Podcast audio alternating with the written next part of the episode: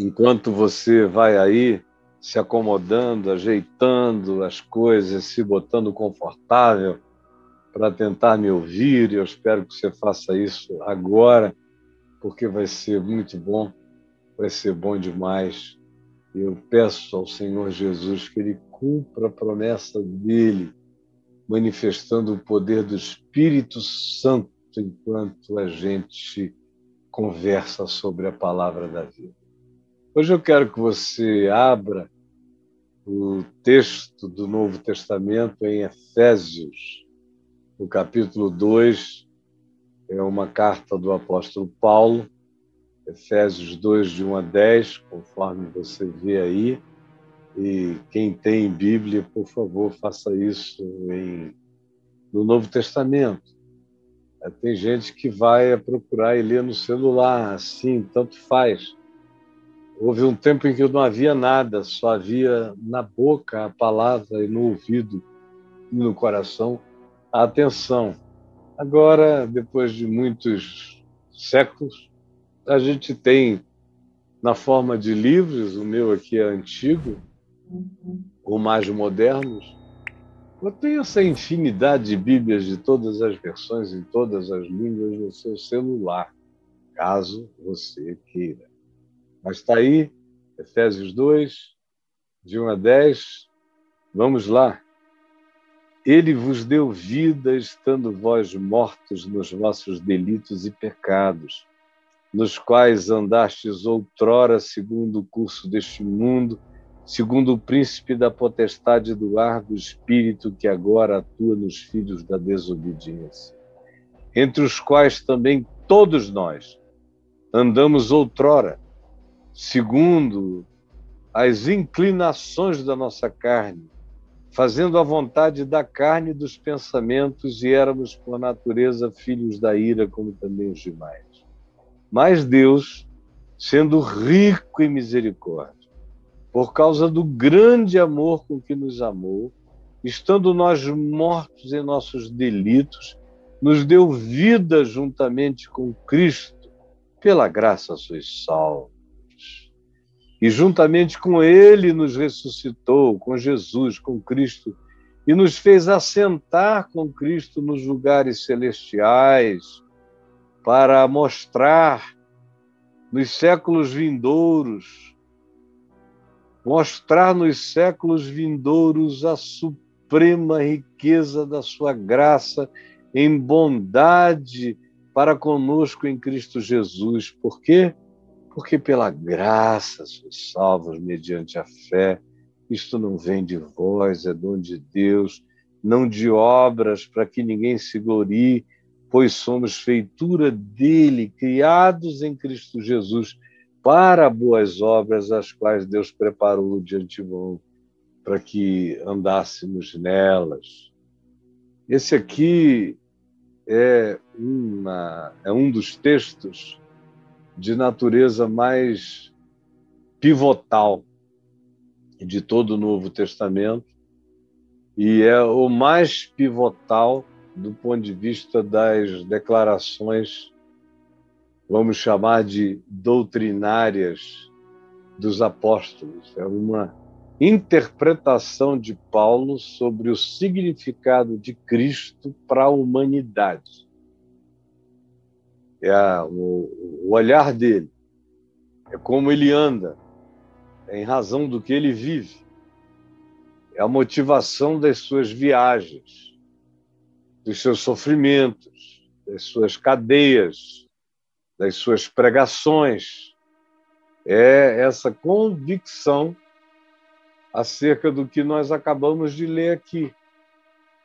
E ele repete isso muitas vezes na consciência dele, nós existimos mortos, e aí inicia uma viagem que é sobre isso que eu quero falar de novo, e de novo, e de novo, porque sobre isso eu já falei centenas de vezes na vida, mas como o próprio Paulo disse, convém-vos, meus irmãos e amigos, que as mesmas coisas sejam repetidas, É por isso que hoje, de maneira muito breve, eu vou chamar o que eu vou dizer aqui de a viagem do existente ao vivente.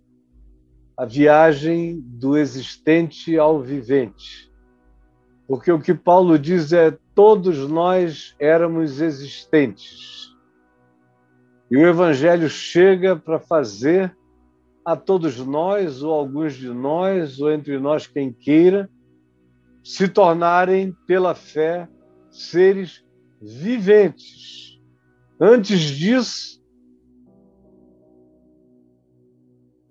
estávamos mortos em delitos, em pecados, em delitos naturais, que é a tortuosidade inerente do ser, que ele chama aqui de pecado, que é essa tortuosidade essencial, e acompanhada de delitos, porque o que se é já tortuosamente natural, em algumas pessoas se transforma em deliberação de tortuosidade. Todos nós carregamos tortuosidades naturais. A imagem clássica, clássica, é de um arqueiro que aponta a sua flecha numa direção e como a flecha tem um pequeno desvio na natureza da sua existência, por mais que você ponte, aponte a ponta dela na direção certa, e você creia que vai acertar, você larga a flecha e, como tem uma curva sutil, ela se desvia, ela nunca acerta o alvo. Nunca, nunca. Isso é o que significa, pois todos pecaram e todos carecem da glória de Deus. Porque todos erram o alvo.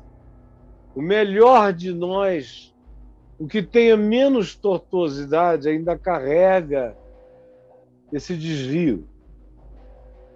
E é por causa desses desvios que a gente exacerba escolhas erradas, que são esses delitos que designam escolhas, designam deliberações. No caso da tortuosidade, ela tem uma natureza essencial na gente. Ela, de algum modo, nos habita desde a nossa existência mais primal. Agora, os delitos são escolhas acumuladas, e que vão nos piorando na vida. Tem gente que passa a existência toda apenas com a impossibilidade de acertar o alvo. Mas há uma quantidade enorme, provavelmente a grande maioria, que, porque vão errando o alvo, vão se habituando ao erro, à prática do erro, e fazem da prática do erro uma escolha. Isso se transforma nos delitos que nos corrompem e que constroem a nossa afirmação ideológica de convicção no engano, no erro. Todos os nossos pensamentos e filosofias, ideologias e práticas de natureza político-religiosa e econômica nascem dos delitos, que é o acumulado dos pequenos desvios que, na existência da maioria das pessoas, e no caso de alguns muito específicos, alguns seres humanos, que transformam isso numa deliberação crescente de delituar.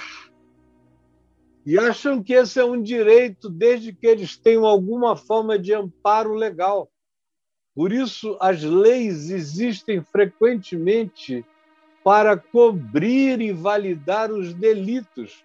O que importa não é se está errado, o que importa é se cabe em alguma forma de legislação protetiva o certo e o errado habitam ainda o mundo dessa inocência do pecado como um pequeno desvio na natureza, amartia. É a palavra usada aqui para descrever esse pequeno deslize. Agora, os delitos já são conscientes e eles trabalham para encontrar as proteções legais para sua prática do erro. Ou trabalham para esconder, para camuflar, para psicologizar, para dar desculpas as mais variadas para a acumulação delituosa dos nossos erros conscientes, que é o que vai deformando os nossos caracteres. Nosso caráter vai adoecendo pela escolha das nossas deliberações de erro, vai desfigurando o nosso ser, vai nos piorando de maneira inominável, depende da escolha que façamos. E aí a pergunta que você deve estar me fazendo é: como é e quais são os pontos básicos da evolução dessa viagem do existente ao vivente? Quando a gente sai sai do escopo apenas do existente. E quando se cria em nós um desejo de nos tornarmos mais do que existentes, nos tornarmos viventes. Porque o que Paulo diz é que ele nos deu vida estando nós em que estado? Mortos em delitos e pecados, apenas mortos na perspectiva espiritual, porque todos nós éramos existentes. Foi o que Jesus disse quando afirmou: Deixem os mortos sepultarem os seus próprios mortos. É porque ele sabia que existiam pessoas que tinham abraçado pela fé a condição de entes viventes e havia uma grande quantidade que não tinha enxergado nada e que eram apenas máquinas solares, seres funcionais com inteligências de capacidade racional, mas não tinham nenhum tipo de inteligência espiritual, de sabedoria espiritual, de luz espiritual, pessoas extremamente funcionais, física, matemática, biológica, sociológica, historicamente falando, e whatever you want, da cara, dos olhos para fora. Máquinas solares, seres existentes.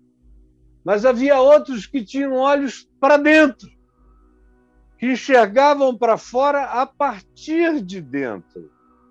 Foram esses que se perceberam e, ao se perceberem, ao se enxergarem, ganharam a convicção de que eram apenas existentes mas poderiam se tornar, pela fé, caso crescem em seres viventes. Qual é a viagem? Como é que ela começa? Em primeiro lugar, anote aí e veja, ela começa da existência pela existência. São pessoas que têm existência cuja perspectiva é apenas a existência. Não há nada para além do horizonte. Não há nada para além da sepultura. É uma frase que eu uso desde que eu sou garoto pregando o Evangelho, que me veio de uma conversa com Sérgio Chapelin. Eu acho que em 1980, depois do Jornal Nacional, no prédio antigo da TV Globo aqui no Jardim Botânico, a gente saiu para tomar um café na esquina, conversa vai, conversa vem, eu falando do Evangelho de Jesus, ele de repente parou e disse: Eu estou cansado dessa vida que vai do prato à boca. Eu estou cansado dessa vida que vai do prato à boca, só viver só para isso, pegar aqui, botar aqui, pegar aqui, botar aqui. Eu sinto que a minha vida é assim, eu só pego daqui e boto aqui. Aí eu falei, é, e o pior é que ela te leva só do berço à sepultura, do berço à sepultura. Você é apenas uma máquina solar, bem funcional, uma voz perfeita para a ocasião, uma estampa da hora, da época, e tem uma vida que vai do prato à boca e do berço à sepultura, do prato à boca, do berço à sepultura. Ele ficou me olhando e eu falei: Mas você ainda é muito jovem, você pode mudar isso tudo, você pode ainda escolher tudo que você queira escolher como modo de viver. E ele me disse: O meu sonho é viver numa fazenda aqui no interior de Minas Gerais e passar a minha velhice lá e acumular o melhor que eu puder de coisas que me façam bem à mente e ao coração. Eu falei, é uma boa maneira de começar. É ganhar essa consciência de que não tem significado na existência pela existência tão somente a vida que vai do prato à boca ou do berço à sepultura, que é o que a maioria vive. E Paulo diz: estávamos assim, existentes em delitos e pecados, pecados e delitos nos quais andamos outrora, no passado, nosso passado. Paulo diz: o meu passado o passado de vocês aí em Éfeso, para quem eu mando essa carta, e que já são pessoas acordadas, despertadas, ativadas, já saíram desse primeiro processo, desse primeiro estado de existência pela existência, mas vale lembrar como era outrora, como a gente andava segundo o curso deste mundo, era segundo o ditado, o ditado universal, a filosofia universal, a sociologia universal, a, as modas éticas ou morais, as modas de etiquetas de comportamento, ou então os ódios que nos dizem que a gente deve odiar e por eles viverem em nome da pátria, em nome da nação, em nome da religião e muitas outras coisas em nome da ideologia econômica ou social, são ditados, ditados do mundo, ditados do sistema, um sistema que não tem direita, não tem esquerda, não tem centro, ele é aquele que pervade e eiva e penetra e corrói e engravida qualquer que seja o sistema filosófico, ideológico, sociológico, psicológico de qualquer natureza. É a existência pela existência que produz tudo que a gente chama de nossa sabedoria de nosso. Eu estava vendo de novo com a Adriana um, um filme do Woody Allen, mas antes nós assistimos uma entrevista dele. Uma entrevista perfeita de um judeu idoso que passou a vida toda afirmando o não significado, a falta de sentido da sua existência e de praticamente todas as existências que ele via em volta, nada fazia nenhum sentido. É um verdadeiro eclesiastes, Wood Aliano. Ele viveu o Eclesiastes de Salomão, viveu todas as angústias e náuseas e vive até hoje da vida sem sentido sem nenhum valor, com nenhum absoluto, que seja permanente.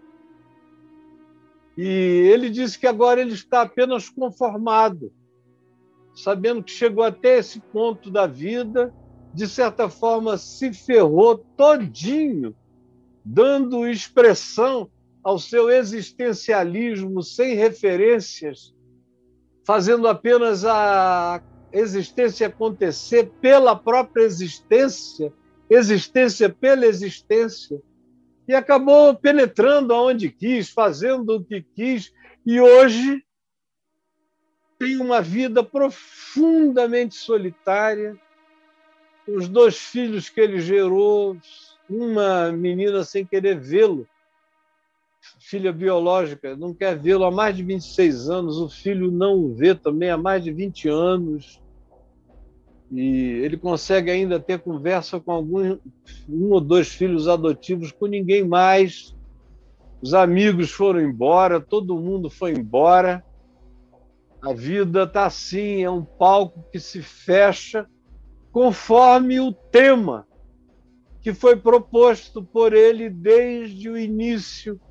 A existência está sendo completamente coerente com o que ele descreveu como dessignificação existencial, desde o início, desde jovenzinho. Eu vi praticamente todos os filmes dele, alguns mais de uma vez. E você percebe esse dessignificado em tudo.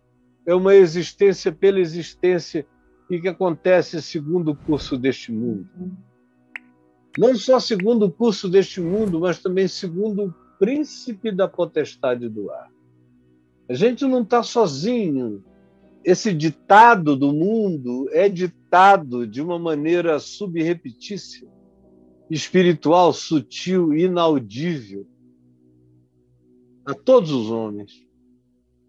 O príncipe da potestade do ar, que é um modo antigo de falar dessa penetração transdimensional que afeta a nossa sensorialidade, que nos induz, não nos obriga, mas nos induz, ou nos sugere, ou nos provoca, ou nos mostra aquilo que a gente chama de alternativas, mas que são apenas induções que nos abismam numa existência que carrega mais de nada, sempre mais de nada um pouco mais de nada.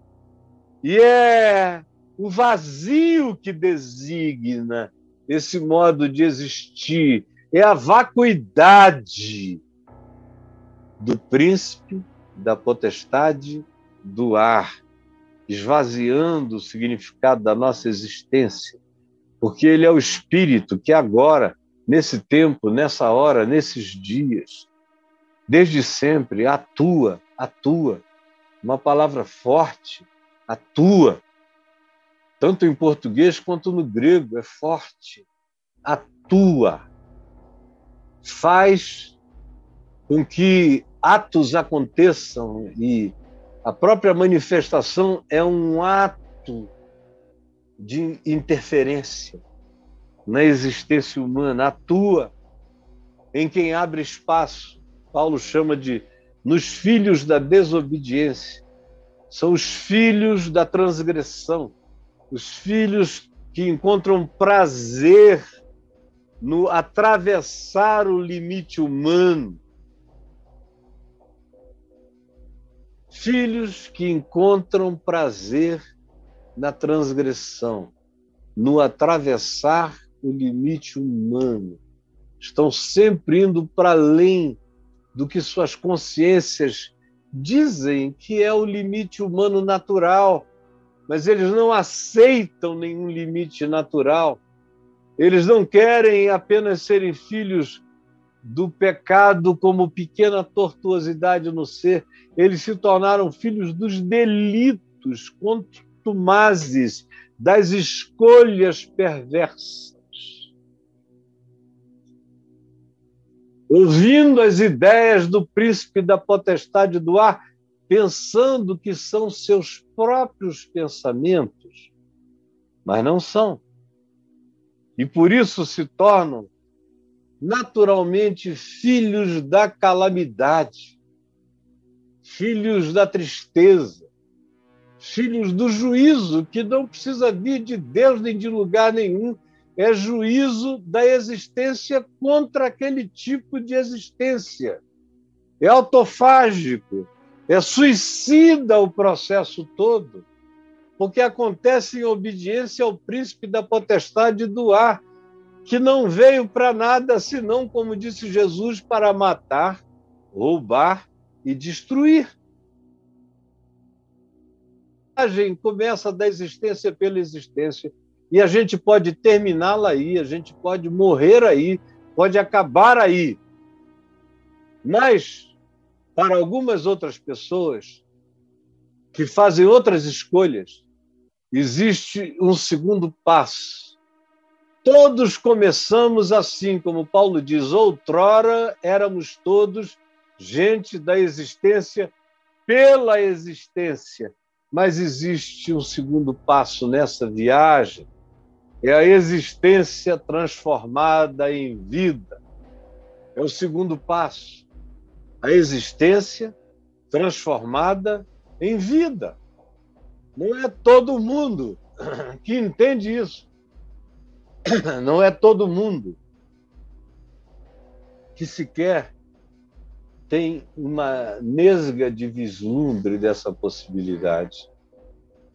Nem todos, mas alguns quem sabe você possa ser um desses que está, de fato, nauseado, como diria Sartre, Jean-Paul Sartre, nauseado existencialmente da existência pela existência. E aí pode surgir nessa situação aquela vontade de que a nossa existência seja transformada em vida. Que a gente deixe de ser daqueles existentes mortos que sepultam os que foram existentes e morreram, aos quais Jesus designa como sendo mortos que sepultam seus próprios mortos, para passarem a ser aqueles existentes mortos que foram vivificados e ganharam vida, aquela vida com V maiúsculo, vida em Cristo Jesus, vida segundo o Evangelho, mais do que vida com V minúsculo, é vida que carrega a consciência de outras dimensões e de que se pode apropriar do recurso dessas novas dimensões. E aí, olha só o que se diz nos versos 4, 5 e 6. Se diz que Deus, sendo rico em misericórdia, por causa, por causa, tem uma causa dessa possibilidade da gente ir da existência pela existência para a existência transformada em vida é por causa de algo, por causa do grande amor com o qual Deus nos amou.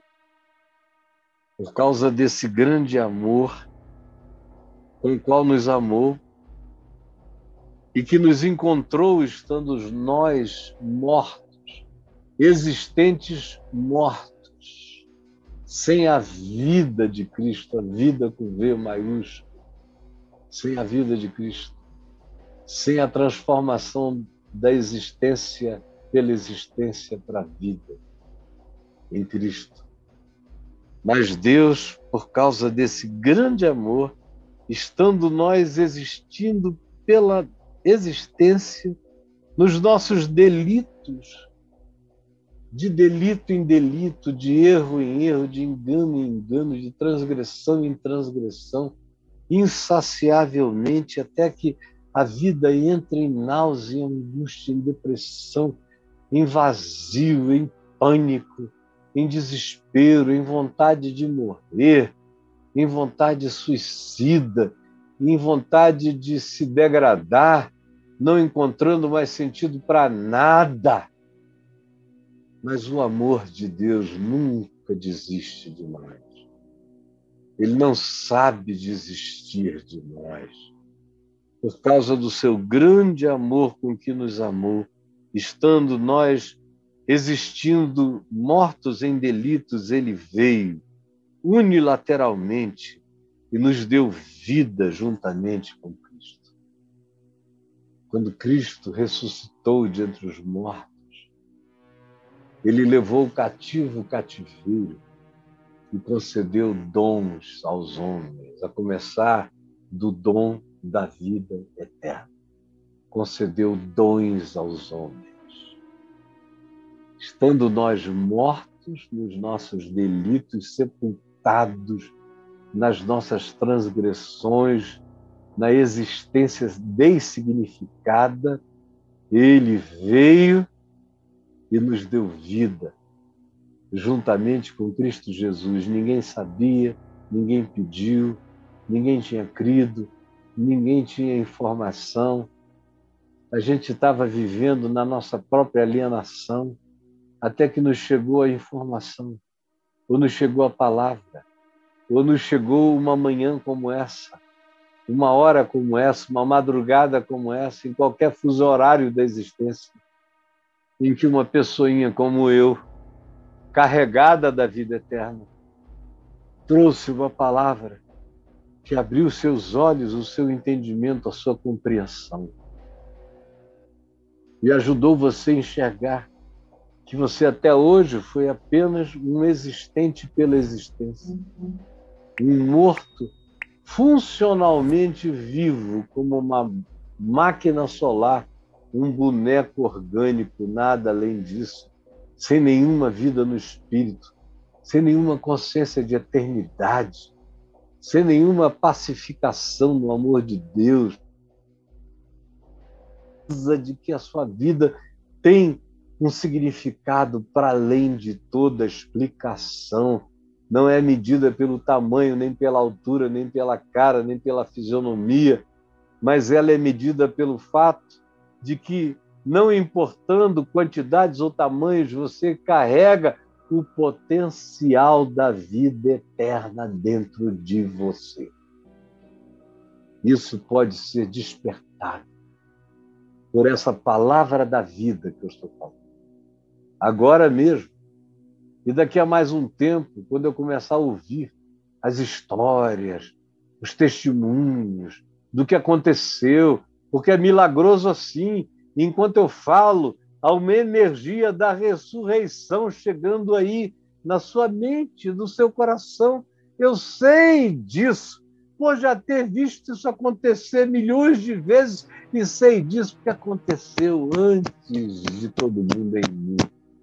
Eu só falo do que eu mesmo conheço, provo e experimento. Experimento estando mortos, nos deu vida.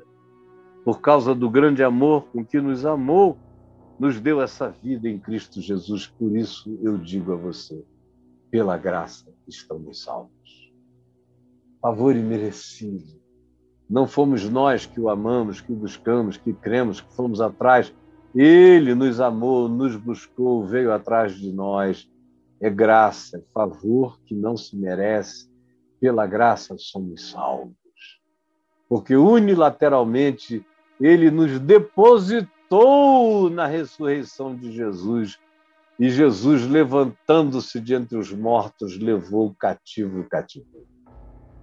E concedeu o dom da vida eterna e muitos outros dons a muitos homens, inclusive a pessoinhas como eu e como você e como qualquer um que queira receber. É. O segundo passo é esse, a existência transformada em vida. E juntamente com Cristo, ele nos ressuscitou e agora nos colocou assentados com Jesus nas dimensões indesignáveis. Aqui chamadas como lugares celestiais em Cristo Jesus uma maneira poética de designar dimensões indesignáveis, aonde não existe nem morte, nem mais dor, aonde tudo que existe é a glória de ressurreição. E em cuja glória eu, olha aqui para mim, Caio Fábio do Araújo Filho, estou assentado em dimensões indesignáveis em Cristo Jesus, porque eu morri com Ele, ressuscitei com Ele, fui aos céus com Ele, estou assentado, ancorado e assentado, de onde ninguém tem o poder de me arrancar. Nem morte, nem vida, nem anjo, nem principado, nem potestade, nem poderes, nem altura, nem profundidade, nem qualquer criatura universal, nem nenhuma, nenhuma, nenhuma de anjos aos piores seres do universo, ninguém tem o poder de me arrancar desse lugar, dessa condição. Isso é maravilhoso. Maravilhoso. E você está compreendendo isso, ou aprofundando isso no seu coração, na simplicidade dessa minha fala, grite aleluia. Aleluia. Porque ter essa certeza, não como o conto da caronchinha, mas como apropriação de fé, conforme a construção dessa viagem até aqui, é algo que está para além de toda expressão. Como disse Paulo, excede a todo entendimento. Não dá para explicar. A altura, a profundidade, a largura, o comprimento, a gente conhece de maneira intuitivamente experiencial, porém, para além de toda designação racional, é um fato para além da explicação, é inexprimível. Mas é real. E me habita. Aí a gente chega aqui numa hora em que Paulo nos afirma que o Pai fez isso para demonstrar, mostrar nos séculos vindouros a suprema riqueza da sua graça em bondade para conosco em Cristo Jesus. Ou seja, que a cada era e a cada nova geração e a cada novo aeon, tanto da história presente do espaço-tempo, quanto qualquer que seja o aeon supradimensional ou multidimensional, para que isso cresça, para que essa percepção cresça de aeon em aeon, de século em século, de futuro em futuro, essa seja uma realidade que engravide não apenas o espaço-tempo, mas todas as dimensões para que a gente e qualquer outra criatura universal fique em estado de estupefação de graça. O que nos leva ao terceiro aspecto dessa nova. Nos leva imediatamente ao terceiro e último aspecto dessa nossa viagem, que é a vida grávida pela vida eterna a vida grávida pela vida eterna. Olha só, a gente começa na existência pela existência, todos nós estávamos nisto e assim. Aí alguns deram outro passo, que é a existência transformada em vida, com V maiúsculo de vida eterna. E aí a gente pode tomar uma consciência ainda mais elevada, que é entender que nós todos que cremos estamos grávidos da eternidade. Olhe para mim, eu estou grávido, sou grávido. Como diz Paulo, escrevendo aos Gálatas, Cristo, eu estou grávido de Cristo. Ele está se formando em mim, crescendo em mim, se desenvolvendo em mim, cada dia mais em mim. Ele está. Olha para mim. Eu, daqui a mais uns dias, darei a luz. Quando esse corpo cair no chão da terra como um grão de trigo que precisa morrer para desabrochar para se transformar num campo eterno de trigo. É o que vai acontecer comigo e com todo aquele que crê. Grávido da eternidade, grávido de Cristo. Chegará um dia em que eu me transformarei nele. Eu serei como ele é. Eu o verei como ele é.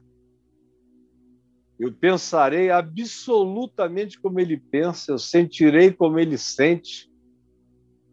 Eu deixarei o casulo dessa existência mortal, carregada de conflitos, de pensamentos, de emulações da carne, de hormônios, de desejo, do mamífero, do predador, ou do mamífero pensante, arrogante, que não enxerga nada, mas filosofa sobre tudo, não soluciona absolutamente nada e morre sem sentido, sem significado, frequentemente, no máximo, resignado com a morte.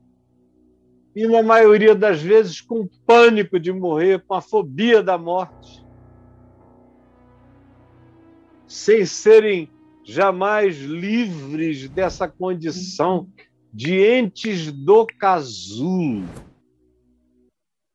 que nunca saem dessa cápsula onde ninguém pode negar que você é existente, mas você não fez a transição metamorfósica entre a lagarta e a borboleta celestial que voa em Cristo Jesus para essas dimensões indesignáveis.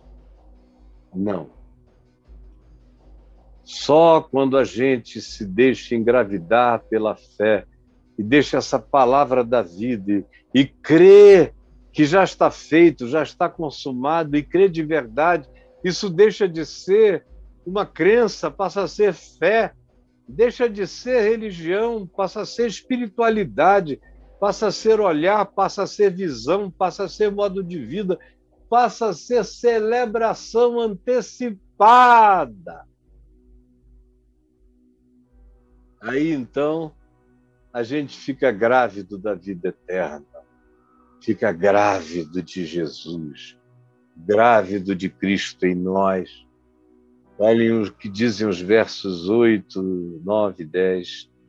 Porque isso acontece porque, pela graça, nós somos salvos, salvos de nós mesmos, salvos de uma existência pela existência, salvos de sermos marionetados pelo príncipe da potestade do ar, salvos de sermos apenas mamíferos conflituados até a sepultura e tão somente isso. Salvos. Salvos dessa condição trágica de humanos sem a divindade do significado de ser humano, que a gente adquire de maneira insofismável pela fé em Cristo, na ressurreição e na vida eterna. Isso é que dá essa lucidez de viver assim. Quantas vezes eu ando pelo mundo dizendo, meu Deus, eu carrego esse tesouro no meio dessa geração que não enxerga nada, não vê nada, só odeia, são máquinas solares, bonecos de carne, movidos por linhas finas e invisíveis por induções que eles nem percebem, eles matam, eles odeiam, eles transgridem, eles traem, eles mentem, eles se afogam nas suas próprias agonias. E eu estou aqui passando pelo mundo, gritando que existe uma nova vida. A maioria me acha louco, mas eu sei que eu estou habitado pela lucidez do céu. Pela lucidez de grávido da vida eterna. Cristo vive em mim, cresce em mim, Quanto mais ele cresce, mais como ele eu me torno. Por quê? Porque pelos favores imerecidos, pelo amor de Deus unilateral, pela graça sois salvos mediante a fé. A única coisa que eu devo fazer é crer que Deus me ama, crer que Ele já fez, crer que está consumado, crer que está feito. Essa é a fé que se apropria dessa graça. E mais, isto nem vem de nós, não somos nós que produzimos isso. Nem a fé, nem a graça, nada. Isto não vem de nós. É um dom, é um presente de Deus. Ele deu e não explicou, e não tem explicação, é só assim. E aí você pergunta por quê? E eu digo, olha, porque é assim. Porque ele é como ele é. Eu não sou ele, eu só fico embasbacado de que ele ame um serzinho como eu. E se ele ama a mim, ele, é... ele tem o poder e a vontade de amar todo outro ser humano. É a certeza de que ele me ama que me dá a certeza de que ele ama a todo outro ser humano também. E que ele quer acordar, ativar, despertar, ressuscitar na consciência toda outra pessoa para essa percepção porque pela graça sois salvos mediante a fé, isto não vem de vós, é dádiva, é dom de Deus. Não vem das nossas boas obras, para que a gente não fique jactante, se gloriando, dizendo eu fui salvo porque eu merecia. Não, é pela graça, não tem mérito, não tem meritocracia na salvação de Jesus tem bondade, tem graça inexplicáveis. E vá dormir com esse barulho se você for um desses que querem que até diante de Deus você tenha mérito. Eu não tenho, eu não quero, graças a Deus é pela graça. Porque aí, sendo pela graça, eu estou dentro. Se fosse por, pelo mérito e pelo que Deus demandasse de mérito, eu estaria fora. Se fosse por mérito, só Jesus seria salvo. E era o único que não precisava ser salvo, porque ele veio para ser o salvador de todos os homens, especialmente dos fiéis, como Paulo disse a Tito. Pela graça sois salvos. Isso não vem de nós, nem de obras, para que ninguém fique jactante para que ninguém se torne Lúcifer, não passe a sofrer de síndrome de Lúcifer na meritocracia celestial, achando que ele fez por merecer. Ao contrário, a minha vida deixou de ser o que a minha vida é, toda errada, porque eu entendi que Deus me amava. Aí, quando essa revelação me chegou, dentro de mim surgiu uma paixão. Eu que vivia de paixão em paixão pelo corpo das mulheres, de repente me vi apaixonado pelo corpo místico de Cristo. E dediquei a minha vida, até o dia de hoje, ao serviço dessa causa, dessa palavra, dessa mensagem, dessa esperança, dessa certeza. Isso me mudou. Me muda todo dia, me transforma. Para quem me conheceu lá atrás no passado, ninguém podia imaginar que a minha vida seria a vida que eu tive e que tenho, e nem a que terei. Porque se fosse pelas inclinações da minha carne, eu era mais do que alguém com um pequeno desvio, era um acumulador de delitos. Eu, às vezes, encontro com amigos antigos que dizem, Caio, é impossível, era impossível pensar que a sua vida se tornaria no que ela se tornou. Impossível. E são pessoas que não tem nada a ver com religião nem com coisa alguma. Era impossível. Eu sei que era. Eu sei que é. Mas que quando, pela graça, a gente aceita esse amor unilateral, há uma explosão que nos coloca nessa última parte da vida grávida, da vida eterna, que é o que o verso 10 diz: pois somos feitura, somos a imagem dele, somos arte dele, somos trabalho artístico dele, somos o, tecido, o tear que ele está montando, somos escultura, cujo cisel eles vem, ele vem nos moldando para ficarmos a nossa gravidez de Cristo se torne historicamente cada vez mais a fisionomia de Cristo Jesus, manifesta ao mundo e à vida. Somos feitura dele, trabalho dele, criados, criados dia a dia, produzidos, regenerados em Cristo Jesus para a prática daquelas boas obras do fruto do Espírito, amor, alegria, paz, bondade, longanimidade, fidelidade, mansidão, domínio próprio. Essas são as obras que não nascem do nosso esforço, mas do dom, da graça, do Espírito. E que quando a gente crê, tudo isso começa a brotar de nós assim com uma naturalidade aturdidora, inexplicável, criados em Cristo Jesus para as boas obras, às quais Deus, de antemão, preparou para que nós andássemos nela. nelas. Ou seja, antes de eu ser, eu já era.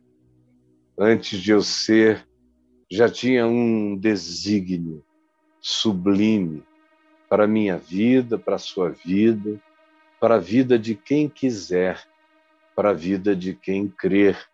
Embora se diga que não depende de quem quer nem de quem corre, mas de Deus usar de misericórdia para conosco, todavia ele manifestou a sua misericórdia sobre todos os homens. Todos. Porque assim como todos os homens carregam essa tortuosidade original, assim também em Cristo Jesus todos os homens carregam também esse desejo de eternidade, embora a grande maioria não saiba explicar nem o que é isso. Aí filosofem sobre o vazio, sobre a angústia de ser, sobre a falta de sentido, mas até essa filosofia do nada do niilismo é um grito pela eternidade, é fome de vida eterna.